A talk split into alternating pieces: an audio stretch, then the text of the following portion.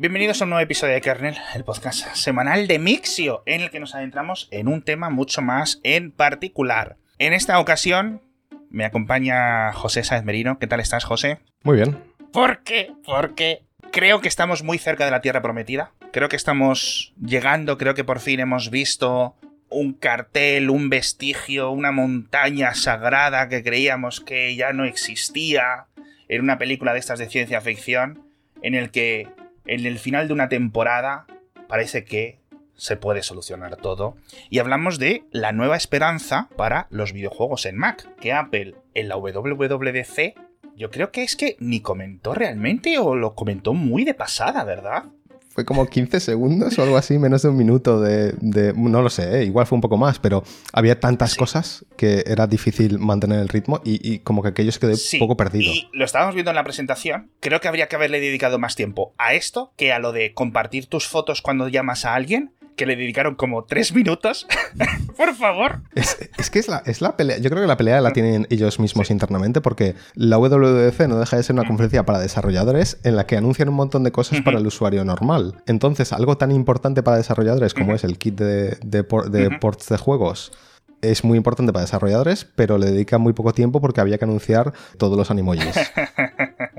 sí, es cierto. Entonces, en este, en este episodio vamos a hablar del Game Porting Toolkit, que es un nombre muy específico y que tiene partes de código abierto que nos han sorprendido muchísimo y tiene partes de que nace de proyectos ya existentes, tanto de código libre como de código libre pero con licencias específicas, como es Wine y CodeWeaver. Y quiero que me expliques, quiero que me expliques por una parte a nivel de desarrollo de software, para que nos hagamos una idea de en qué consiste, es decir, soy un estudio de videojuegos, ¿qué significa para mí esto? Y por otra parte, soy una persona que mm, tengo un Mac, significa que ya voy a poder jugar a X, Y y Z videojuegos. Y si es así, ¿con qué rendimiento? ¿Con qué tipo de dificultad?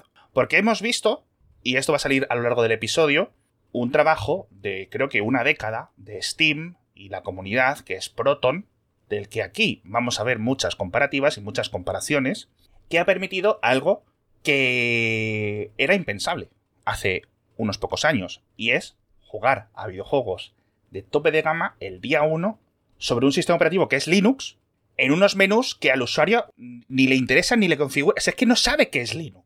Eso era la gracia de todo esto, ¿no? No sabemos cómo, pero hemos llegado en 2023 a una situación, ya no solo con la Steam Deck, sino en general, en el que jugar a videojuegos en Linux, no te voy a decir que es un paraíso o un oasis, pero es muy, muy, muy fácil. ¿Crees que llegará este nivel a los Mac? Es complicado porque mm, nadie sabe lo que va a pasar, ¿no? Es, porque con, Apple y, los juegos siempre es la, pescadilla que se muerde la cola. No, no, Apple no invierte en videojuegos, por tanto los desarrolladores no están interesados, eh, la gente pide juegos, pero Apple le da igual, entonces nadie hace juegos porque no hay jugadores, porque nadie se compró un Mac para jugar. Bueno, es lo de siempre, ¿no? El bucle, este sin fin. A mí me preguntaban, ¿qué te parece esto? Y es como, creo que es lo más importante para, que ha ocurrido para el gaming en Mac en los últimos 20 años. Y, lo comentaron de pasada en la WWDC. es como, bueno, vale, sabemos que claramente a nadie en, Apple le importan los videojuegos, excepto a Phil Schiller, que tiene un equipo de sim racing en su casa. Eh, y muchos coches de carreras reales. Bueno, yo creo que... sí, no, claro, claro. Pero, pero juega a videojuegos, en cierto modo. Entonces es la única, es la única persona en Apple a la que le importan. No sé cuánto habrá tenido que ver, pero bueno, em, es importante, yo creo que es importante. El, problema es que la pelota ahora está en, el campo de los desarrolladores y son ellos los que tienen que ver qué hacen con esto. Yo te voy a hacer una serie de preguntas y según me vayas respondiendo tú, vamos a intentar evaluar un hipotético. Soy Rockstar. Estoy trabajando en el GTA 6, sorpresa ese videojuego va a salir para las videoconsolas de estas, de tanto, o quizás de esta generación o de la siguiente, pero da igual, porque van a ser procesadores x86 como los de tu ordenador de tu casa, tarjetas de los mismos fabricantes, de, gráficas me refiero, es decir, PCs ya montados y ya preinstalados, y ordenadores con Windows. ¿Qué tendría que hacer Rockstar con el GTA 6 una vez que existe este Game Porting Toolkit para que, según salga, yo vaya y le dé comprar y lo pueda jugar en mi Mac. No lo sé. fin del episodio. Hasta luego. A ver, me estás, me estás preguntando una cosa muy técnica y, yo sabes que desarrollo eh, sé muy poco, sé un poquito de JavaScript que aprendí el año pasado, pero no, a ver, es que es curioso porque estamos hablando del, Game Porting Toolkit como algo súper importante, pero la única parte que hemos visto y que hemos probado es el, el, traductor de, de, juegos para que está pensado para que los desarrolladores prueben sus juegos antes de, de ponerse a portarlos. Y la gente lo está usando para jugar al Diablo en Mac. Diablo, al Cyberpunk. Y al, y al Cyberpunk, a, lo que sea, sí, pero que, que, estamos usando para jugar una cosa que no está pensada para que el usuario común juegue. Eso sí es cierto. Está pensado para que el desarrollador diga, vale, a ver, nuestro juego que tenemos ahora mismo compilado y que funciona en Windows, si nos planteamos portarlo a Mac, así de base, ¿cómo funciona? En lo bien o mal que funcione va a depender de lo mucho que te adhieras a ciertas APIs que son básicamente DirectX 12. Cuanto más DirectX 12 eres, mejor va a funcionar el Porting Toolkit, porque lo que es el Porting Toolkit, para la gente que no lo sabe, es un traductor de las APIs de DirectX 12 a Metal, que es la librería gráfica de, Apple. No es un emulador, no está emulando un sistema, no está emulando un ordenador. Es como si tú hablas mm, francés, yo hablo español, no nos entendemos y usamos una persona que es un traductor para que mm, traduzca mi español a tu francés. y, entonces nos podemos entender. Un poco la analogía sería, sería esa. Sí, es, no sé si la palabra es el cross compiler, pero si la llamada se llama diseñar rectángulo de coordenada X, Y, Z con no sé qué, con estos shaders, y eso en DirectX es con una función con unos nombres y unos parámetros en unos órdenes específicos, y en Metal es otro, lo traduce. Entonces tienes una versión compilada con esas APIs hacia Metal que se puede ejecutar en PC. De hecho, en el enlace de este episodio, lo que dice José es verdad. Es increíblemente sencillo que cualquiera que ahora tenga Sonoma, esto es muy, esto es muy importante porque en versiones antiguas no funciona bien. Eh, sí que ha habido gente que lo ha hecho funcionar en, Ventura, pero no, yo no recomendaría porque al parecer no funciona bien del todo, no está bien pensado. Os instaláis el Game Porting Toolkit, es literalmente eh, a través del Homebrew, todo el código está, lo tiene Apple puesto en GitHub, no hay ningún problema, y ya hay un montón de comunidades y youtubers eh, que han conseguido funcionar esto. Quiere decir, no es dos clics, pero no es complicado. ¿Vale? No, es lo, bueno que pasa con estas cosas es que esperas tres días y tienes guías en las que paso a paso te explica exactamente los botones que tienes que pulsar y lo que tienes que escribir en el, en el, terminal y una lista de los juegos que funcionan y cómo funcionan y los mejores settings. Esto es lo bueno que tienen las comunidades, eh, lo bueno que tiene Reddit eh, que descanse en paz, es este tipo de cosas, ¿no? Eh, que, no tienes que trabajar realmente si no quieres, te puedes esperar tres días y ya sabes lo que vas a poder jugar. No, efectivamente, realmente es muy sencillo. Lo que yo os recomendaría es que si quieres estas guías que vamos a dejar en las notas del episodio, es básicamente crear una versión de Steam.exe adaptado, como decíamos, y los videojuegos eh, uno a uno se van adaptando y ya todo funciona sin ningún problema, de verdad. Esta es la magia. Y entonces, una vez eh, eres un desarrollador que ha probado su juego, digamos el GTA 6, ¿no? Lo prueban. Y bueno, funcionan a 10 fotogramas por segundo y fallan cosas y tal, pero funciona. Ahí es cuando ya hacen la valoración de, bueno, nos vale la pena empezar a aportar y entonces es cuando ya tienen que coger el código y empezar a traducir o aportar todo el código a, las librerías de Metal. Que no entiendo cómo funciona esto porque no, mis, conocimientos de programación no van a, tan lejos. Entiendo que Apple tiene un montón de de cursit, bueno, de vídeos de estos de desarrolladores y de guías y de, talleres y demás para ayudar a la gente. O sea, todo esto del Game Porting Toolkit es parte de un movimiento de Apple de intentar empujar el desarrollo de juegos en, Mac o de portar juegos conocidos a, Mac. Y, y, eso es uno de los pasos. En Apple Silicon, porque... Correcto, sí, sí, en Apple Silicon. Es cierto que hemos tenido un sitio donde Apple tiene un éxito infinito casi, que es los videojuegos en iPad y los videojuegos en iPhone. Recordemos, Apple, sin vender videojuegos, gana muchísimo más en su sección de videojuegos con esos 30% que va sacando, porque gastamos muchísimo dinero en estas tablets, mucho más de lo que se gana, de lo que gana Sony eh, vendiendo consolas con las licencias de los videojuegos, etcétera. No sé si todos los trimestres, pero por ahí nos quedamos, ¿no? Y, y claro, oye, jugar en los iMac, perdón, en los iPad está muy bien, pero los desarrolladores han visto, aunque los videojuegos muy potentes, la gente no está dispuesta a comprarlos y no merece la pena ese desarrollo extra, y que quizás en Mac sí, pero estábamos con esa pescadilla que se mueve la, muerde la cola que decía José antes, ¿verdad, José? Pero eh, además, eh, si tú portas tu juego a Metal, nada te impide sacarlo en iPad también. Eso es. Eh, una vez adaptase temas de, control y, sí, pero precisamente varias, porque al final un iPad con M1 es como un Mac. la gente que a lo mejor querría jugar al Cyberpunk, imagínate CD Projekt, pues no se va a meter en ese jaleo de meterlo a Metal si realmente el único sitio donde puede hacer algo hubieran sido los, los iPad hasta hace poquito, porque los Mac estaban en Intel, ¿vale? Entonces, y luego tienes que hacer los temas de controles, todas las cosas táctiles, la gente no lo va a querer comprar. Es decir, la gente que se compra un iPad Pro no era gente que compraba el, 2000, el Cyberpunk 277. Con los Mac es posible que ocurra otra cosa, sobre todo con los MacBook Pro, perdón, con los MacBooks en general, porque son increíblemente populares. Esto es lo que hay. Es que es la. Eh, claro, es la historia de siempre, ¿no? Es en plan, mucha. La gente dice, ya, pero nadie se compra un Mac para jugar. Y es como, la cuestión no es que te compres un Mac para jugar, la cuestión es que ya tienes un Mac porque tu trabajo te lo ha comprado, o porque tú usas por tu universidad, o porque usas dos plataformas, o porque te gusta más y tienes una Play 5 para jugar. Y si ahora de repente puedes empezar a jugar a esos juegos, o a juegos que solo existen en PC, en tu Mac, poco a poco el, rollo va cambiando y, más juegos van apareciendo, más jugadores van comprando los juegos en Mac y, un poco vamos mejorando esa situación.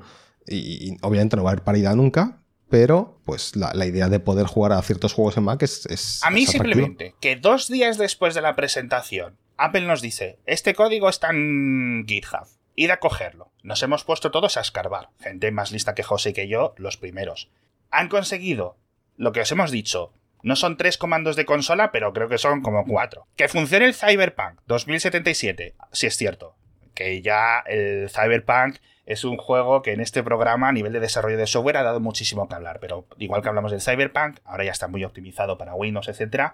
Para en Proton funciona también sin ningún problema pero que funcionase a la primera, sin problemas, sin historias, sin que se me cierre, sin que se me apague, con el sonido, con los gráficos, con el 4K, con las conexiones de red, era como... Y con un rendimiento aceptable.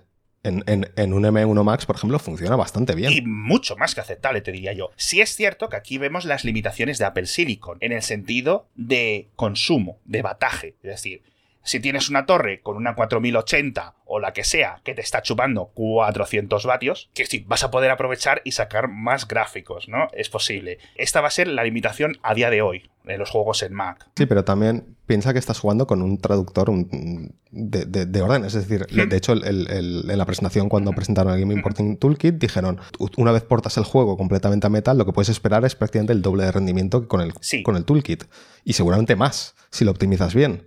Entonces, un juego, si Cyberpunk ahora mismo en, un M1 Max, digamos, funciona a unos 40 frames por segundo, a 1080 o algo así, no, no lo sé porque no me he puesto a mirar los números, tú imagínate el doble de rendimiento. En pantalla lo estamos viendo a 1440, esto es Quad HD, ¿no? Se suele decir. En Quad HD esto es, no es Quad HD, es, bueno, es QHD, sí. es Quad HD, que es como 4 veces 720p. Está, 2560 por 1440p. A unos 30-40 frames por segundo. 30-40 frames con, en, modo gráfico alto. Está bastante bien tú imagínate el doble de rendimiento, es decir, 60 fotogramas por segundo clavados a esa resolución en modo alto en, un M1 Max, que a ver, es un ordenador caro y potente, pero mucha gente lo tiene. Pero chicos, para cuando esto empiece a funcionar a tope, algunos estudios vean lo fácil que es el paso 1, que esto es lo que José quiero que creo que nos tiene que quedar claro, os tiene que quedar claro a los oyentes que es el paso 1, el gran obstáculo, el gran, la gran venda que tenían los desarrolladores de videojuegos Apple se lo ha hecho quitar en 10 segundos. En 10 segundos ya pueden ejecutar una versión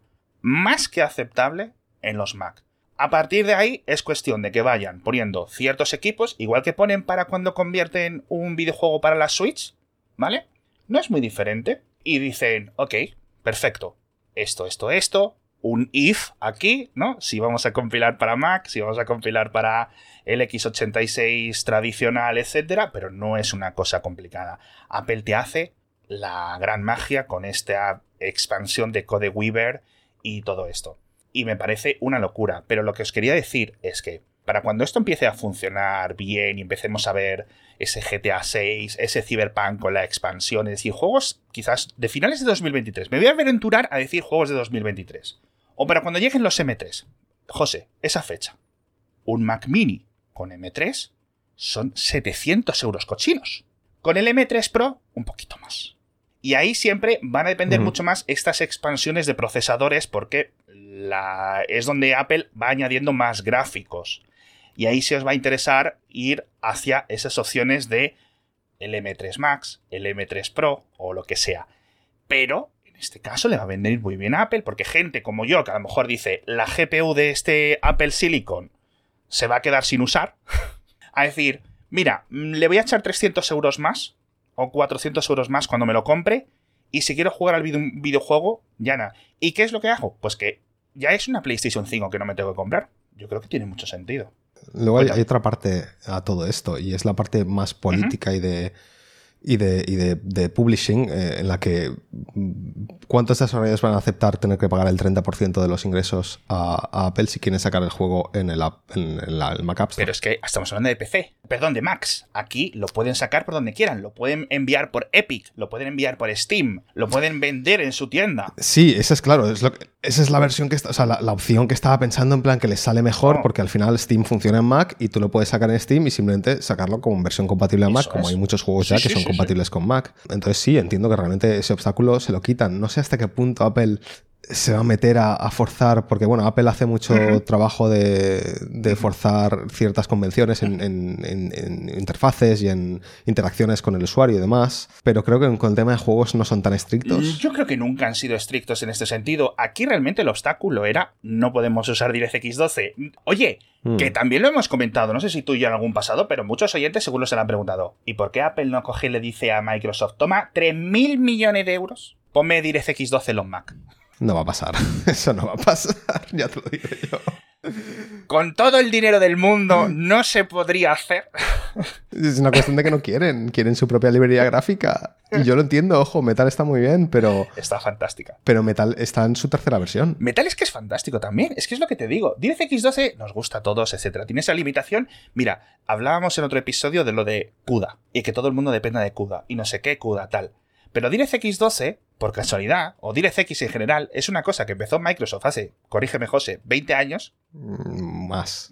Pues a ver, te cuento, el otro día instalé Unreal en una máquina virtual, que es un juego del 98, y ya te instala DirectX 5, creo. O sea, que imagínate la de años. Pero yo no sé si era algo en plan maquiavélico de Microsoft en su época para no depender de, ¿sabes? Para tenerlo todo dentro de ellos, te, cuento, o sea, DirectX empezó como una forma de mover juegos de DOS y moverse a Windows para desarrollar videojuegos en Windows. Y de hecho, eh, juraría, igual me equivoco, pero creo que Doom fue uno de los primeros juegos que tuvo versión para Windows 95 que se llamaba eh, Win, Doom o Doom for Windows o, Doom 95, algo así tuvo un nombre. Bueno, es que te puedo contar anécdotas de esto. El, vídeo de Bill Gates disfrazado de, tirador con una escopeta que tuvieron que vetar porque ocurrió lo de Columbine poco, poco antes. Bueno, unas cosas loquísimas. Bill Gates Win Doom, sí. Ese vídeo, ese vídeo pasaos por el canal de YouTube para verlo, por el canal de Mixio para ver estos vídeos, porque yo esto es la primera vez que lo veo en mi vida. Bill Gates con una gabardina negra y una escopeta. Ay, ay, ay, ay, ay, ay, ay. Y, y alguien se dio cuenta y dijo, ¿qué hacéis? O sea, esto no, puede, esto no puede salir, esto no puede salir, esto no puede salir. porque no recuerdo si lo de Columbine había ocurrido antes, en plan un poco antes o mucho antes, no me acuerdo qué año fue Columbine, no, puede ser que fuese en 93. Pone que el evento es del 30 de octubre del 95. El vídeo lleva 17 años en YouTube. Lleva muchos años. Y bueno, y DirectX salió para esto, o sea, no para esto, pero, pero para empujar a desarrolladores a mover juegos a, empezar a desarrollar para Windows, una serie de librerías. Claro, porque si no, la alternativa era que al final la comunidad, los desarrolladores empezaron a crear sus cosas, sus OpenGLs y sus. No me acuerdo si OpenGL, el precursor, etcétera, cosas. Pero bueno, pues cuando muchas veces os instalabais los juegos en los, a principios de siglo y en los 90 y tal, decía, ¿quieres Direct 3D? ¿O quieres no sé qué extra historia? Eh, Unreal, por ejemplo iba uno más rápido o más lento y no sabías muy bien eh, qué funcionaba. Sí, eh, de hecho Unreal, por ejemplo, eh, te lanzaba la primera pantalla y tú imagínate, si no sabes de ordenadores y te preguntaba qué quieres usar, Glide para 3DFX, aceleración de S3, DirectX, OpenGL o render por software. Y tú eres un niño de 14 años que acaba de instalar Unreal y, no sabes, que, no lo sé, yo quiero jugar. Yo quiero disparar. Eh, es que este tipo de cosas es lo que ha levantado la industria de las videoconsolas, tío. Porque es que es increíble, es increíble, absolutamente demencial que sigamos todos en gastándonos dinero en un portátil y una videoconsola cuando un mismo hardware con decisiones diferentes en los despachos, podría tener las dos veces. Así que parece que las decisiones en los despachos que comentábamos empiezan a cambiar un poco de ritmo.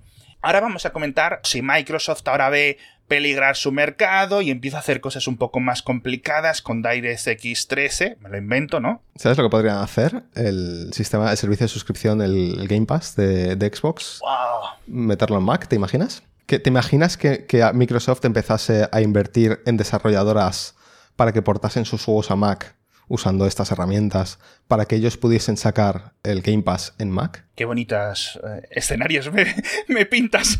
Y por, eso y por eso debería ser yo el CEO de Microsoft.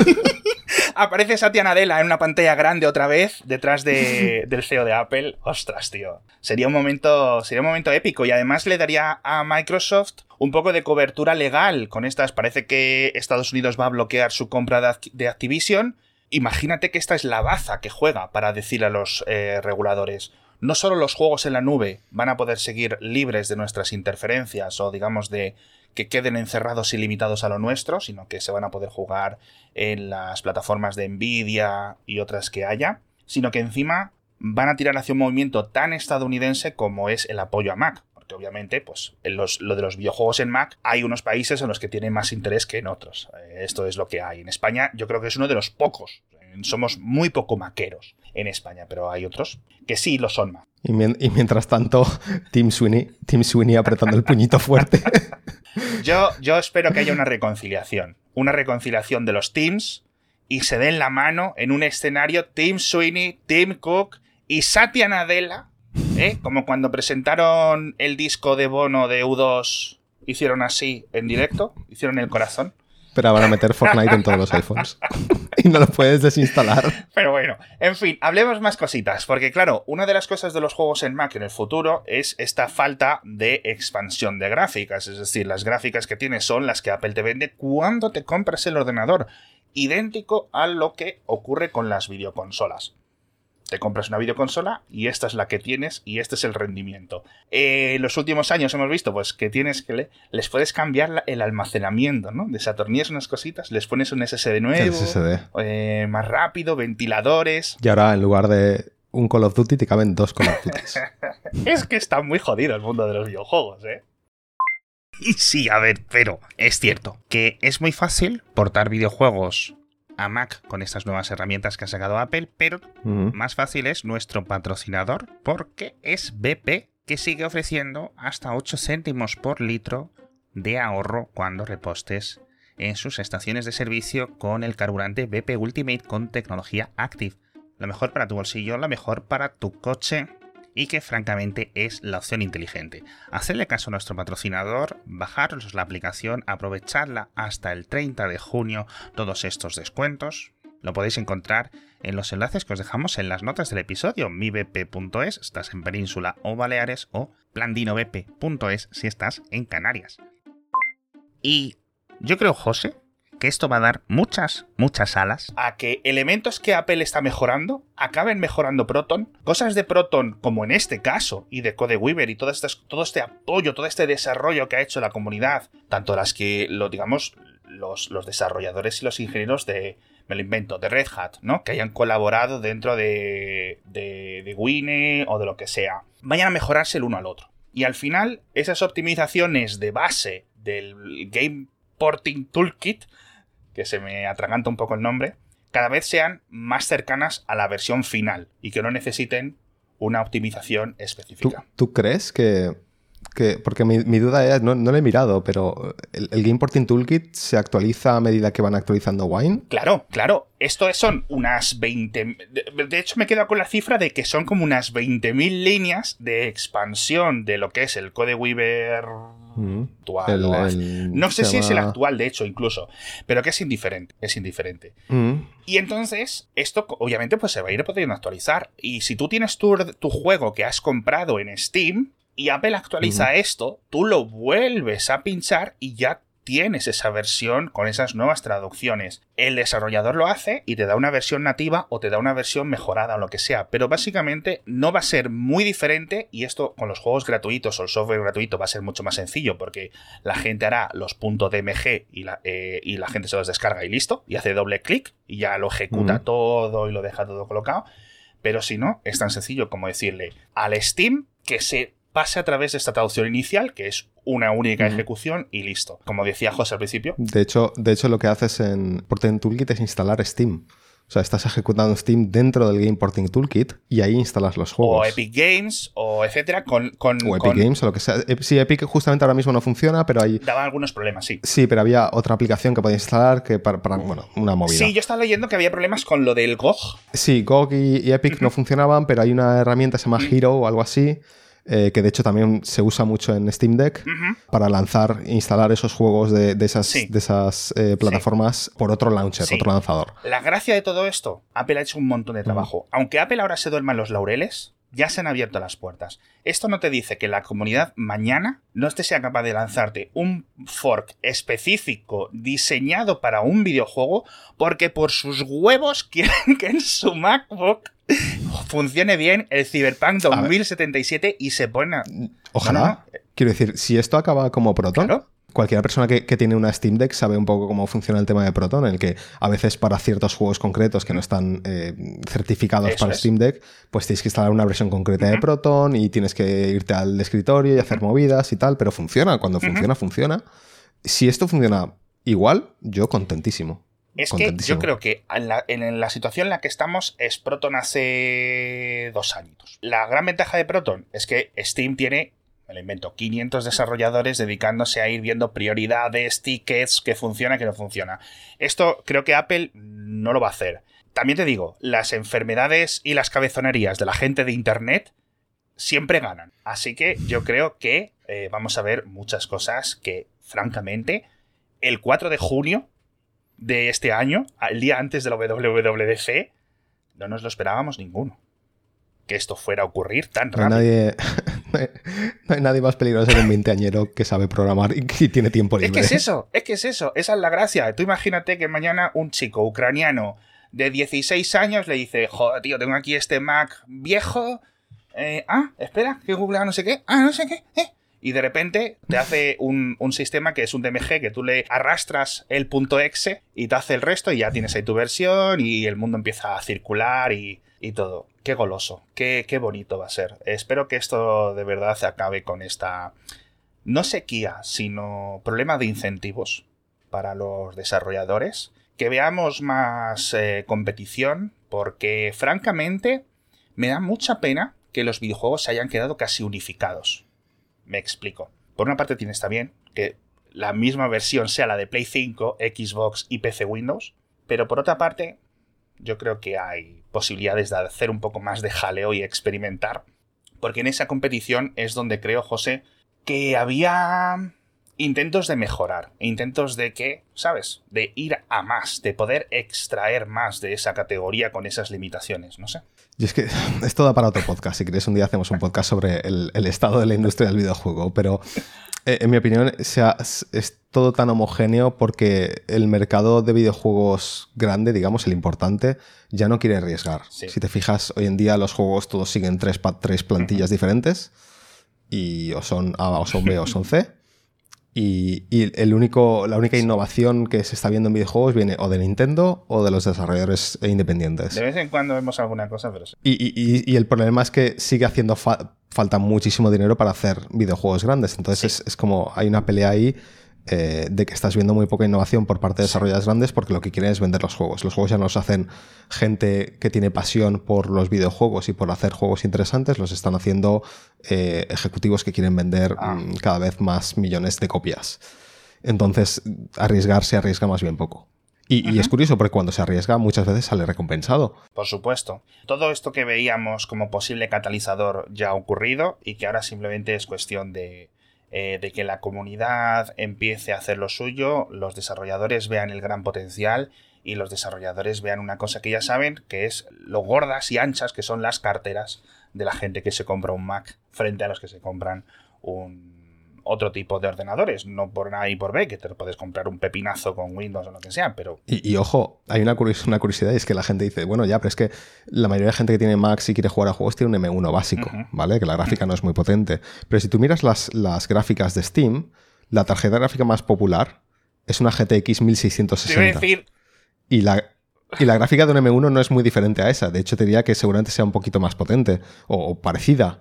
Por lo tanto, la gran mayoría de gente no juega a los juegos en 4K ultra a 60 fotogramas por segundo. Juega a lo que puede jugar, les da igual, lo que quieren es jugar al juego. Los gráficos pues sí importan, claro, pero si no les da para más, no da para más.